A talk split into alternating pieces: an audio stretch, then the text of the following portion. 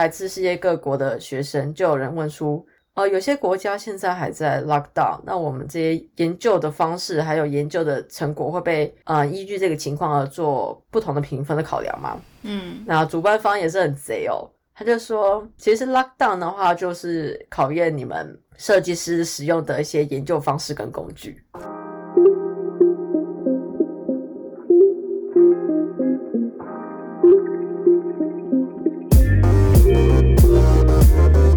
听，我是祝英台。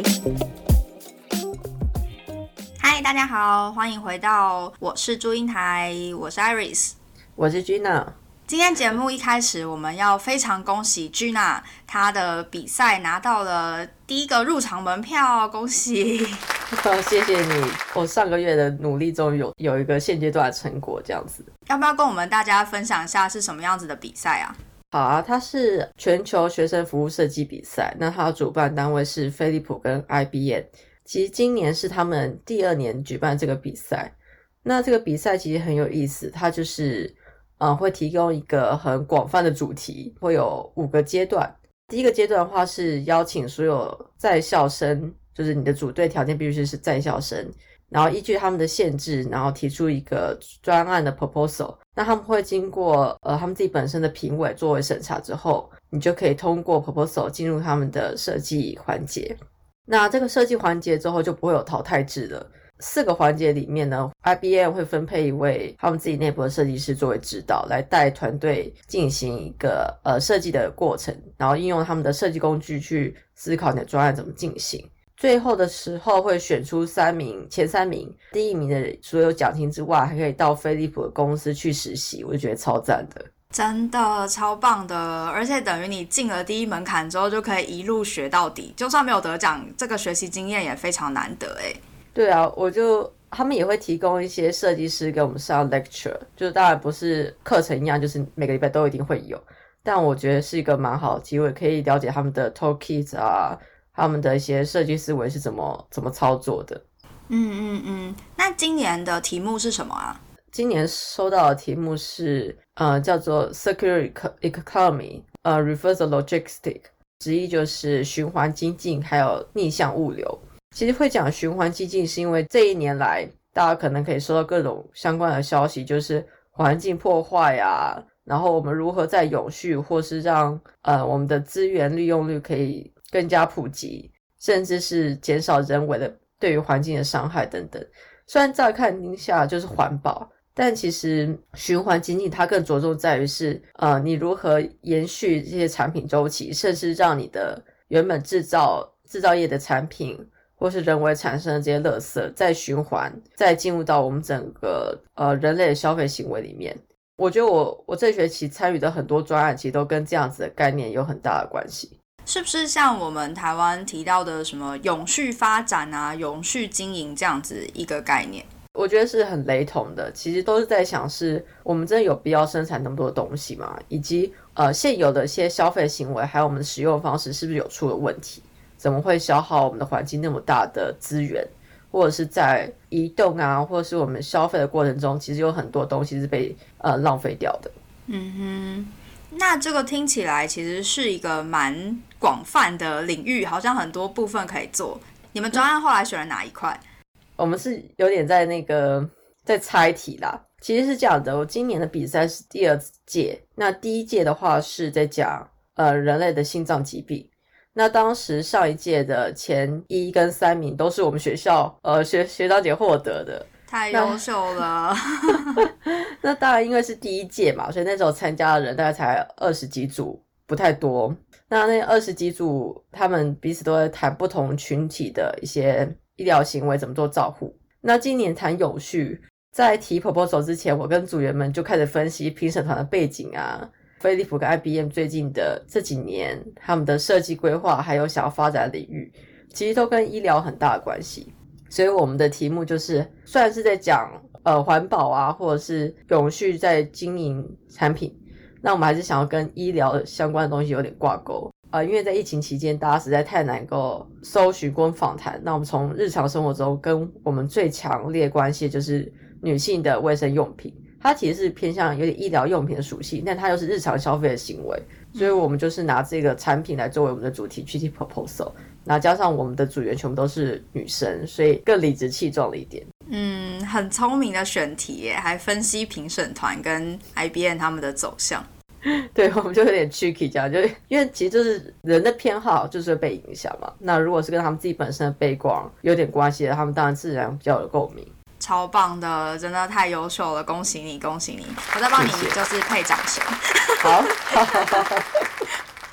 像你这样子小组组队啊，那一起参加比赛的过程之中，有跨国组员吗？还是你们小组都这么进行？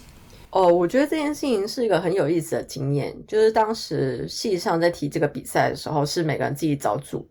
那我在系上，呃，是跟一个阿根廷姐姐，还有两位印度妹子跟一个中国姐姐一组。那所以我们这几位都是同学。那比较有意思的是，那位中国姐姐有跟我提到，就是她觉得在英国读的服务设计的专案，其实都有点太空泛了，比较没有落地化的东西。嗯但因为她本身是已经在业界已经超过十年的设计师，她有意识到，就是我们班上有些中国同学，其实很多都资历挺浅的。那如果想要帮助写作品集，他认为大家还是可以去用比赛架构，然后去发展一个落地的专案。所以我们又另外的去邀请了其他呃来自荷兰跟呃北欧的其他学校的中国学生，我们。额外又组了一个小组来试试看挑战同一个主题，我们怎么做发展？他所谓的落地的专案是什么意思啊？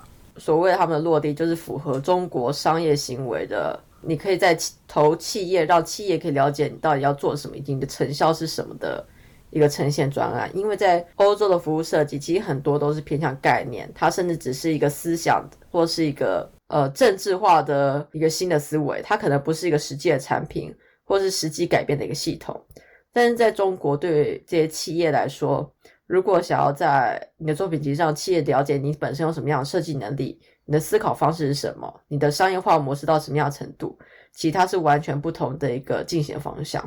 你刚提到国际组呢，它是做女性用品的循环经济，那中国组他们要做落地的，他们做了什么样子的方案啊？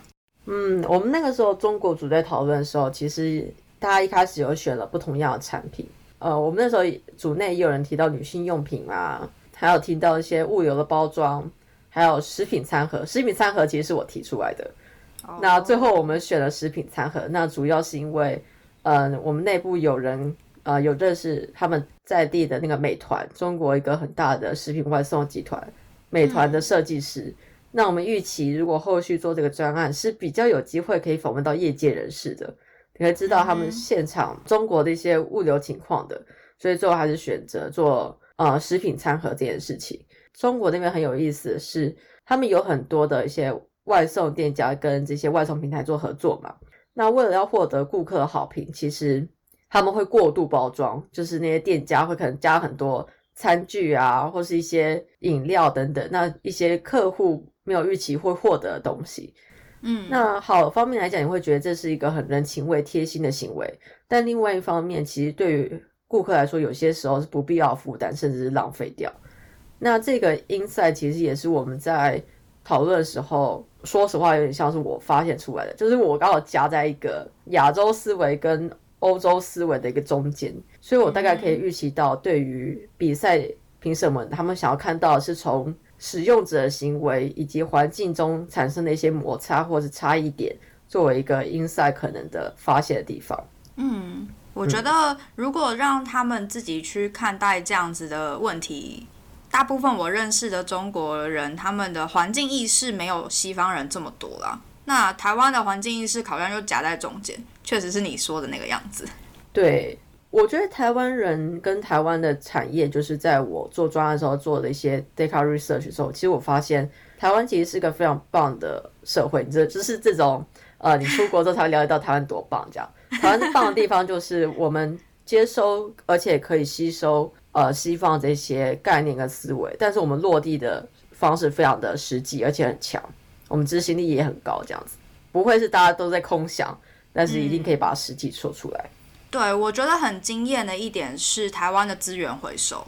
我记得我小学的时候有一次，老师就搬了好几个箱子，然后跟大家说什么东西要放这边，什么东西要放那边，那就 全部列出来给我们看。所以我觉得在我们小的时候就有很良好的资源回收教育。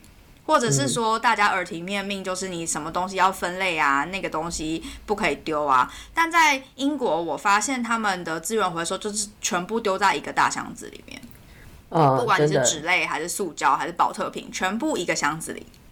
对啊，但其实我我有看到一些报道，其实就算你做了这么详尽的一些资源回收，你如果后面没有相对应的回收站的话，其实他们最后也是统一作为统一做处理的。我没有特别研究台湾他们整个流程怎么做操作的。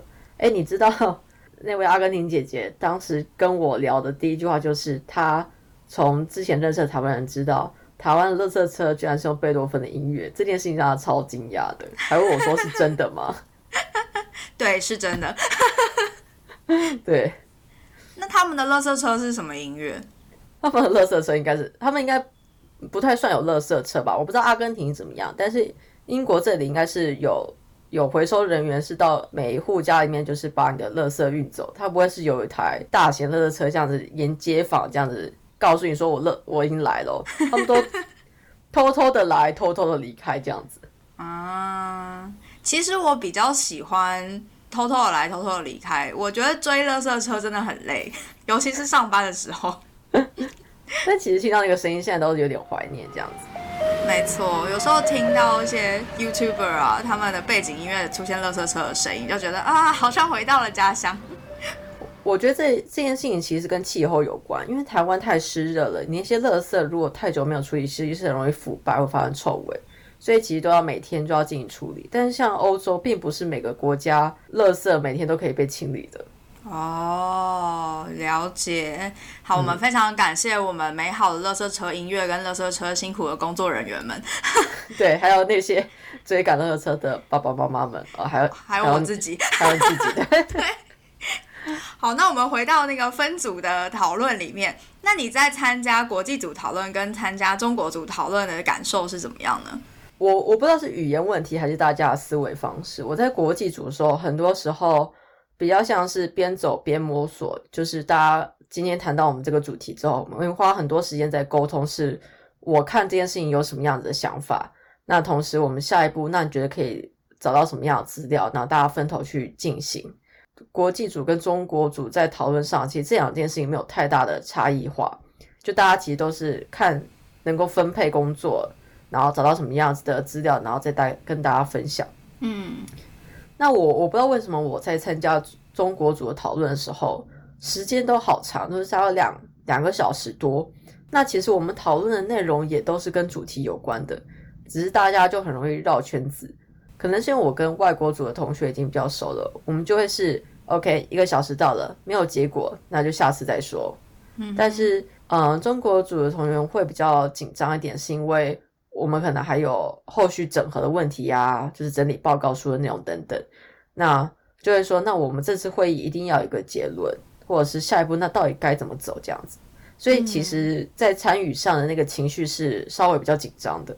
哦，不一样的地方，很微妙的感觉。但其实上，我参加两个组，因为我们都有压时间的 deadline，其实我都是很焦虑的。但是我 跟外国组讨论的时候，我就特别会有一种啊，反正我们现在只是在。Randomly 摸索阶段，其实也不用那么紧张，这样子看有什么样的资料就呈现什么样的资料。那中国组那边，我觉得比较麻烦一点，是因为大家是想要做成作品集的。现在回过来看哦，在前期的时候有点太急迫的想要把事情做完。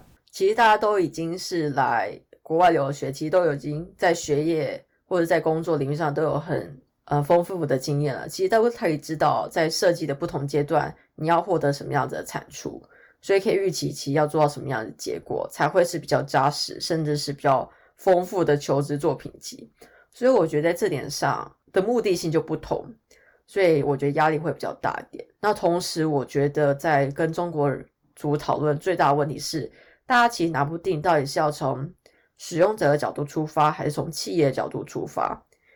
那我自己是认为，大家如果是想要做作品集，当然是从要应征的企业角度去做出发，才能够连接到产业。这件事情是很好的，而且也是当时我想要加入的原因。嗯，可是我们中国组也有一些组员，他们其实是很想要呃进入比赛的，所以那可能会意识到，呃，欧洲的思维本来就要从呃使用者的角度去出发，它其实两个是有有冲突的。所以最后我我们在做反思，为什么呃我中国组这个 proposal 没有没有上的时候，他们其实是把从 B 端角度跟 C 端角度的这个切入点都放上去了。那其实对于外国评审就会说感到很困惑是一点。第一个是你到底想要从哪个方向切入？第二点是我们在 proposal 里面其实已经有提到，他们认为循环基金应该是可以让使用者去主动去参与，而不需要介入太多企业力量的。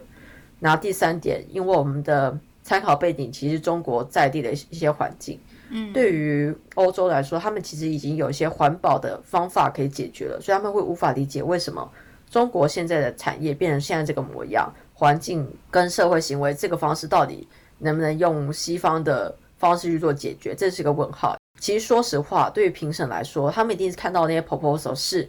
呃，他们认为他们的设计方式，还有他们提供的资源是可以真正解决这些问题的。那如果你真的丢一个离他们太遥远的问题，他们反而也无法同感。你刚刚有提到 B 端跟 C 端，还有以使用者出发，或是以企业出发，可能要再多说说或举例，来让我们理解一下是什么样子的意思。嗯，其实像以使用者角度出发，比如说今天你收到一个包裹，好了。嗯，那你是不是嗯可以很轻易的在你家里就拆解这个包裹，然后你知道可以丢在哪个回收箱，以及你知道你做回收可以获得什么样子的好处，比如说奖励，这可能就是从你的使用者的心态去着手，从 C 端就是客户端去入手。嗯，那从企业角度出发，可能是今天我回收这个纸箱对我整个企业回收有什么好处？那我怎么样去拜访使用者？我怎么从使用者的家里呃拿取这些产品？然后甚至我怎么样是可以分润，或者是增加我的企业的品牌形象，这就会从企业角度去思考。那其实服务设计本来就是应该要纳刮进 C 端跟 B 端，它其实是整个大的系统的考量。所以我觉得，呃，具备两种思维是重要的。比赛本来就是一个策略性的行为，所以呃，真的是要站在一个确定自己的角度去去阐述你的故事，还有你想要解决的问题。才可以让其他人能够理解。嗯，你真的是专业比赛户哎！我觉得你对于那个比赛策略下的很好，确实是要在短时间之内很明确的给出一些方向，还有 solution，才有办法让评审知道你想要做什么，然后你做的事情可不可以达到你想要的结果。因为我每个礼拜都在很困惑中进行，我就会重新读一遍那个简章，你知道，就一直开始每天的读这样。太棒了，你的那个努力是有收获的，每天读简章是有结果的。对啊，然后我我第一阶段现在又第一阶段现在又有点卡掉，所以我可能又要再回去读一下简章。第一阶段你是说进了初选之后的阶段吗？对，是卡在哪里啊？经过初选之后的下一个阶段，嗯，就是要做大规模的研究。那这个大规模研究就是，呃，因为你确定你的 proposal 主题了嘛。所以，对于比赛方，他们想要知道你可以获得多少的数据，不管是直化或量化，使用者的心情啊，还有整个产业这个产品在这个领域上面的一些影响性等等。那我们就要做很多利益相关者跟用户的访谈。所以我这个月都在疯狂的写写 email 这样子。哦，那 lockdown 要怎么做？哇，我觉得这件事情很有意思，是我们通过比赛的学生们有一个 welcome code，会有主办方来邀请学生，等于是打招呼啦，有个四十分钟的 meeting。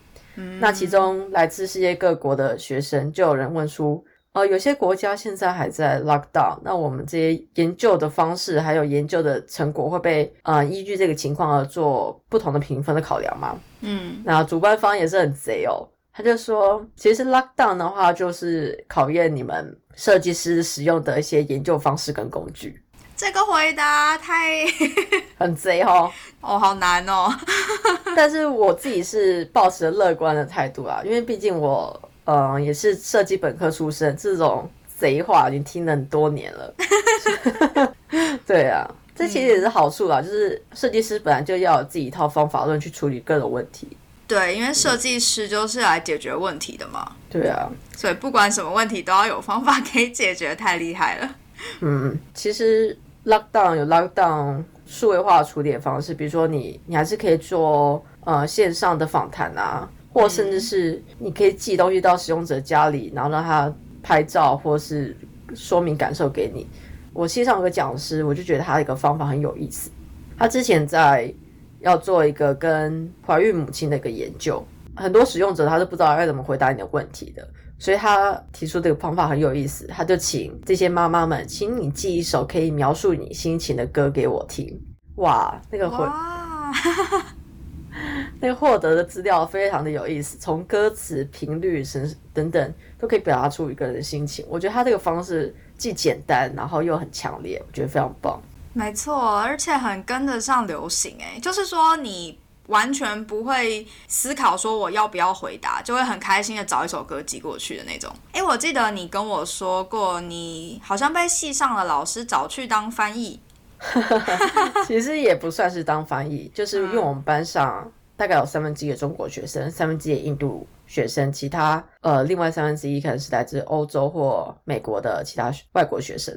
哦，我们系上没有英国人哎。哎，这个故事的来源是这样子的：我现在新做的这个专案，有别于第一个学期让透过老师根据国籍来分组，这一个学期都是让学生能够自己找组员。那我的中国同学们都会当找中文的使用者，因为这样沟通起来比较方便。所以就会发现，其实一组四个人里面，全部都是来自同样背景的学生，他们的思维会受到局限，那都会用同样的文化角度去思考这个问题。那这件事情让讲师感到非常不高兴，因为他认为说，你来到英国，你该去思考英国本地的问题，还有这些人遇到的困境等等，而不是用自己原有旧的行为去套用在。英国的家庭身上，所以那个时候他一直在想怎么样可以解决这个问题。那我这个讲师他本身是香港人，可是他普通话没有说的很好，他还跟我说他的普通话都是看台湾连续剧学的，所以他那个时候就请我一起来，就是他避免就是他的奇怪的中文反而让让大家更更多的困惑这样子。你的意思是说，老师觉得他们中国同学的组别没有办法跳脱一些原本思想的框架，所以他在跟他们讨论过程中，希望你可以加入。对，他是他就我我跟其他还有一些其他的中国同学也是跟外国人一组的都加入这样子。其实我自己听下来，觉得他他在整个指导中其实讲的非常清楚。他其实就提到是今天我们做的一个设计，就是如果你今天看到一个人他料理出了问题，你不是跟那些那个人说你的料理方式做错了，而是你应该跟他说肉怎么切，或是这个食当季的食材有哪些比较适合做料理，而不是跟他说你这个料理做错了，那你的步骤哪个做错了？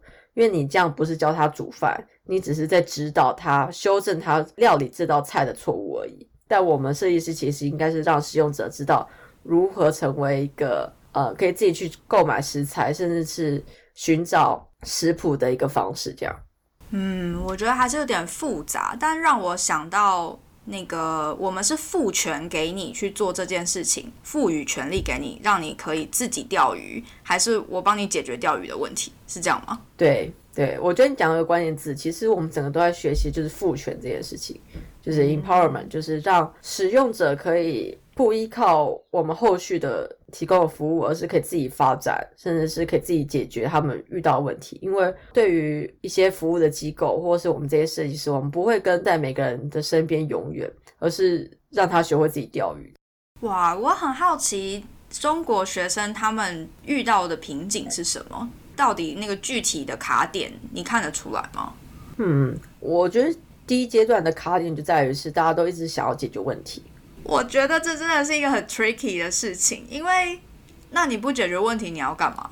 就是我，你知道，你身为一个亚洲人，就会有这种，也不是亚洲人，就是我觉得我很直觉的反应就是，那那不然要做什么？就是要解决问题啊。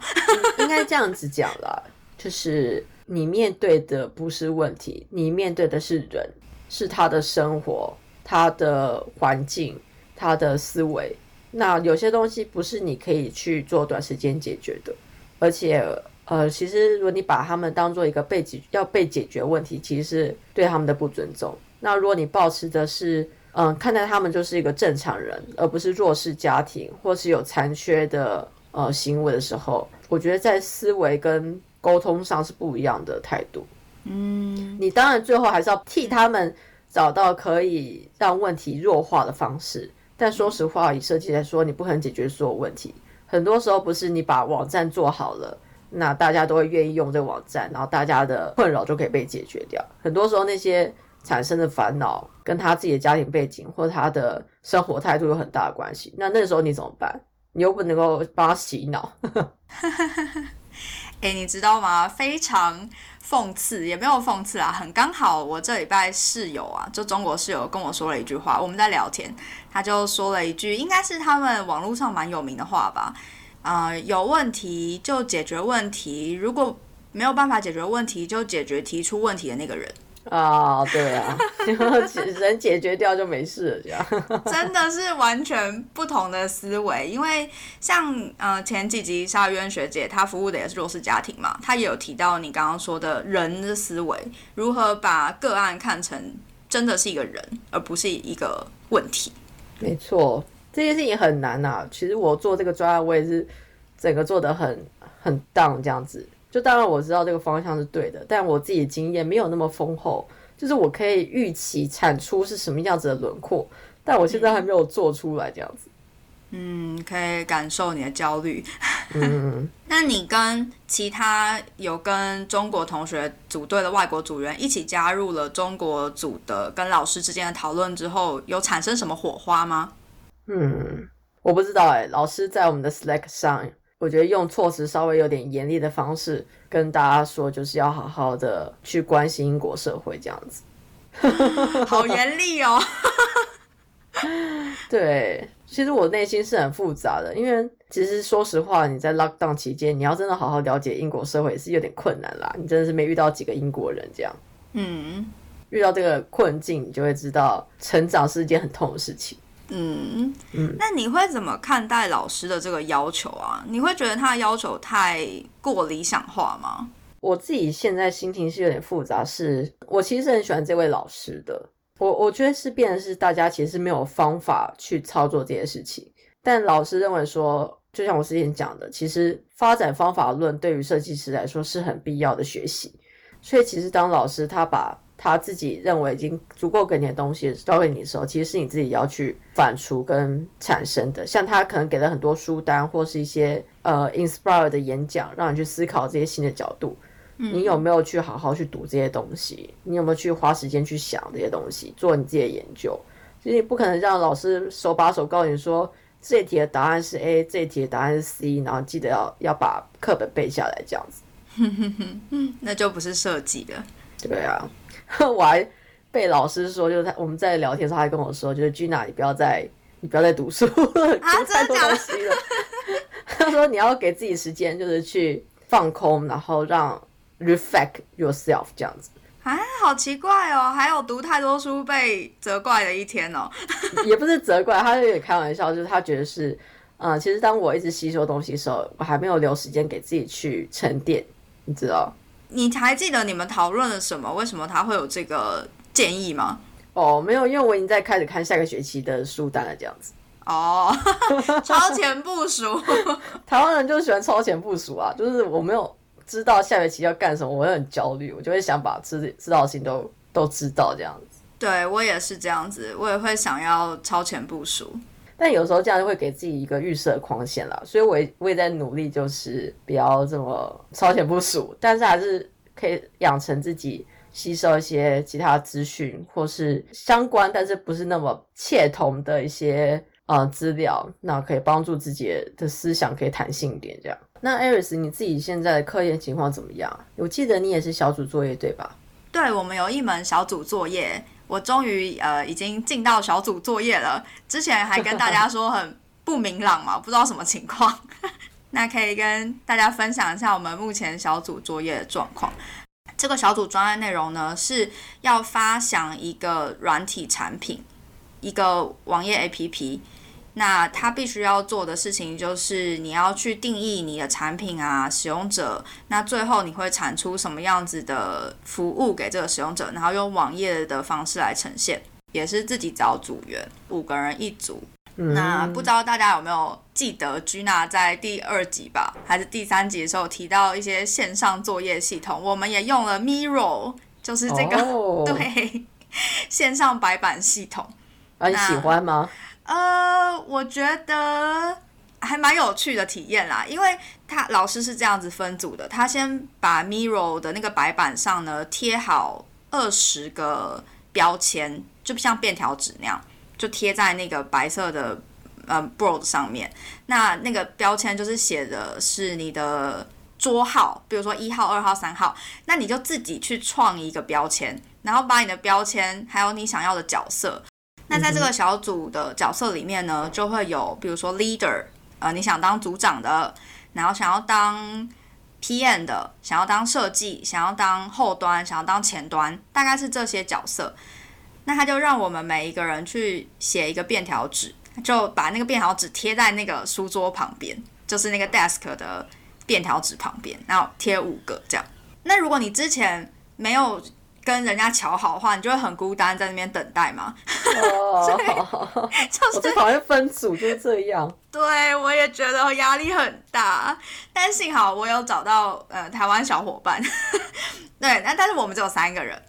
后来呢，我们就三个人就先贴在那一组，那就找了另外一个罗马尼亚的同学。那个同学是他跟我还有另外一个我的台湾小伙伴有都有在不同课上分组碰过面，那我们都有讲过话，所以我们就邀请他一起。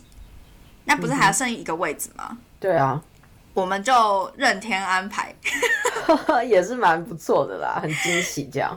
对，当当，中国组员。那你觉得，就是既然你们的群组里面有台湾人、有中国人，还有位还有一位外国人，这样子不会很不均衡吗？大家难道不会想要用中文讲话吗？这一点就很有趣，因为其实我们在讨论的过程呢，一开始要讨论的是我们如何引用游戏机制在我们的 application 里面，在我们的应用程式里面。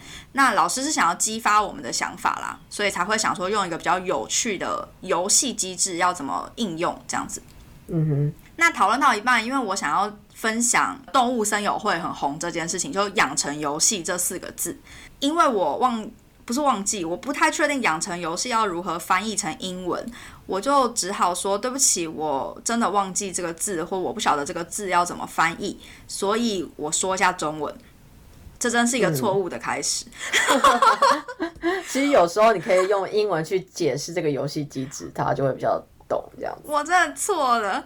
那我就说养成游戏这样，然后后来大家还是用英文讨论嘛。但到了最后的时候，那个外国人就罗马尼亚人就问大家说：“哦，不好意思，是不是因为我的加入，所以你们没有办法使用中文讨论？”这个时候呢，那个中国的妹子呢就说：“没有啊，没有啊，没有关系，因为我们。”想要用英文讨论，而且我来加入你们这一组，就是希望我可以跟外国人一起做，然后看你们就是怎么一起讨论，然后一起做事。哎呦，哎呦，台独哦！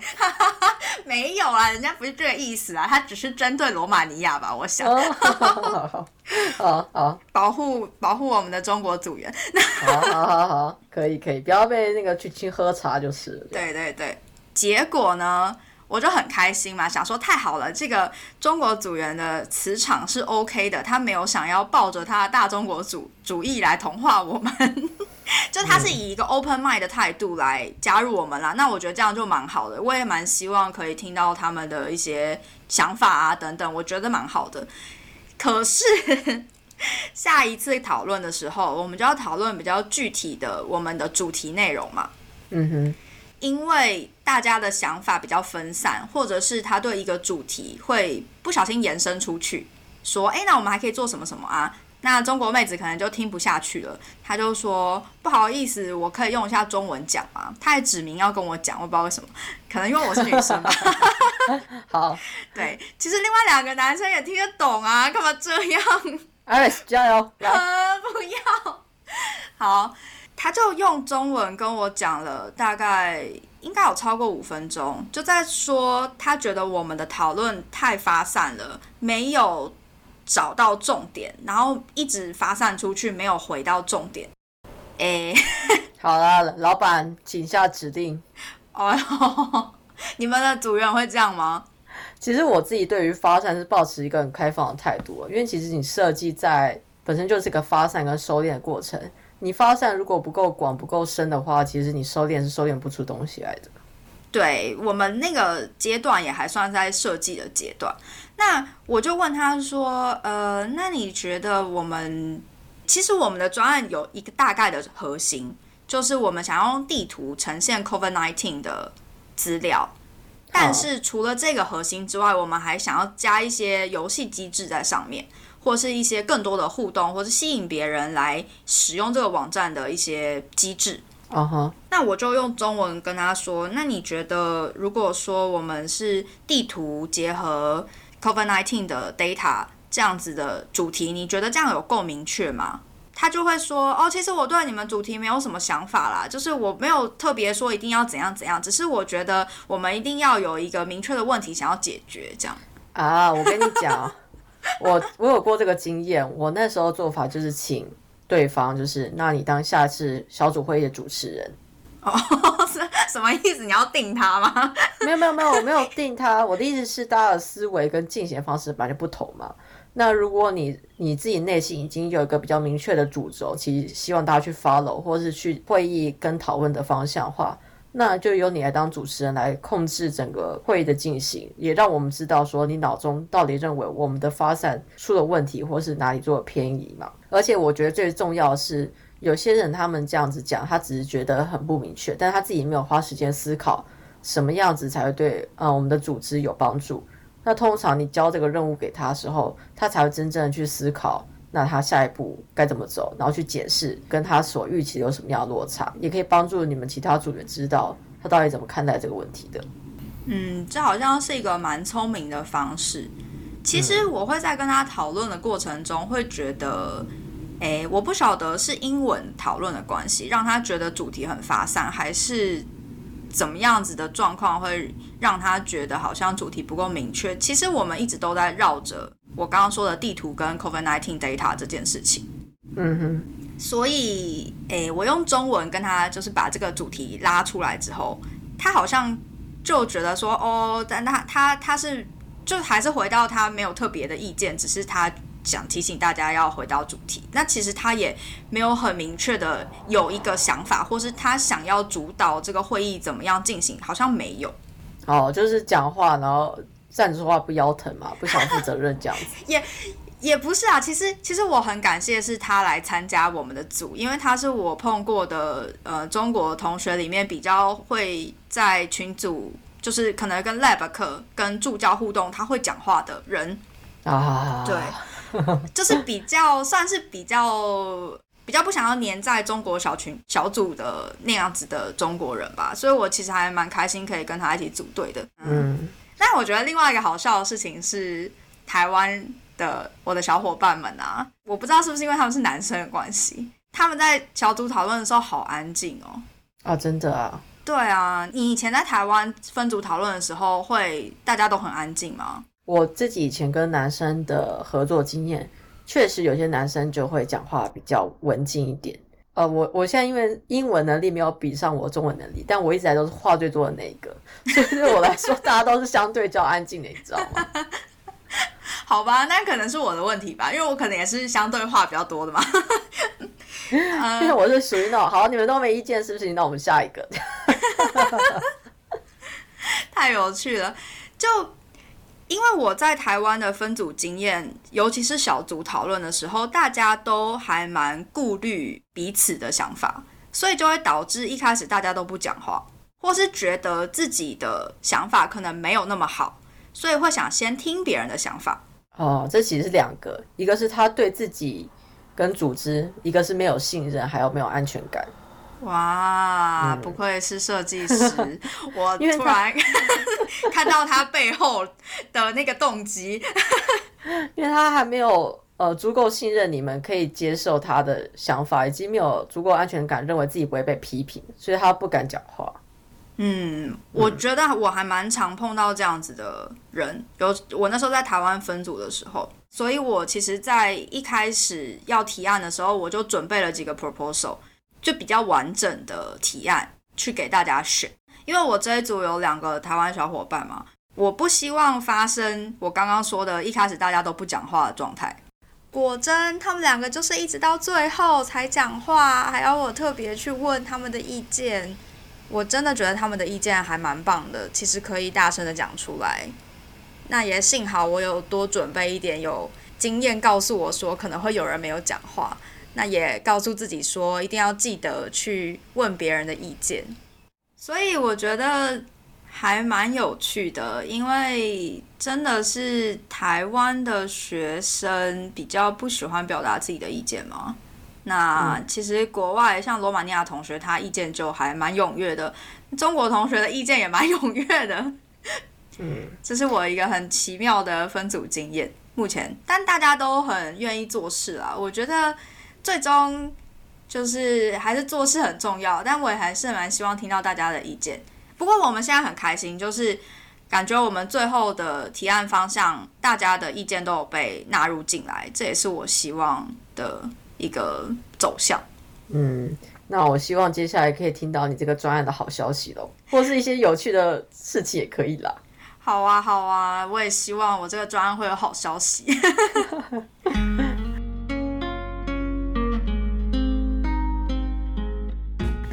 我们今天的小组经验就分享到这边。如果你对比赛或是有小组分组的经验的话，欢迎分享给我们。尤其是如果你有跨国经验，或是你对不同文化的背景的同学有什么样子的想法，都欢迎跟大家一起分享哦。嗯，你可以在脸书或 IG 留言给我们，我们都会回应哦。没错，跪求留言，谢谢。那我们今天的节目就到这边，大家拜拜，拜拜。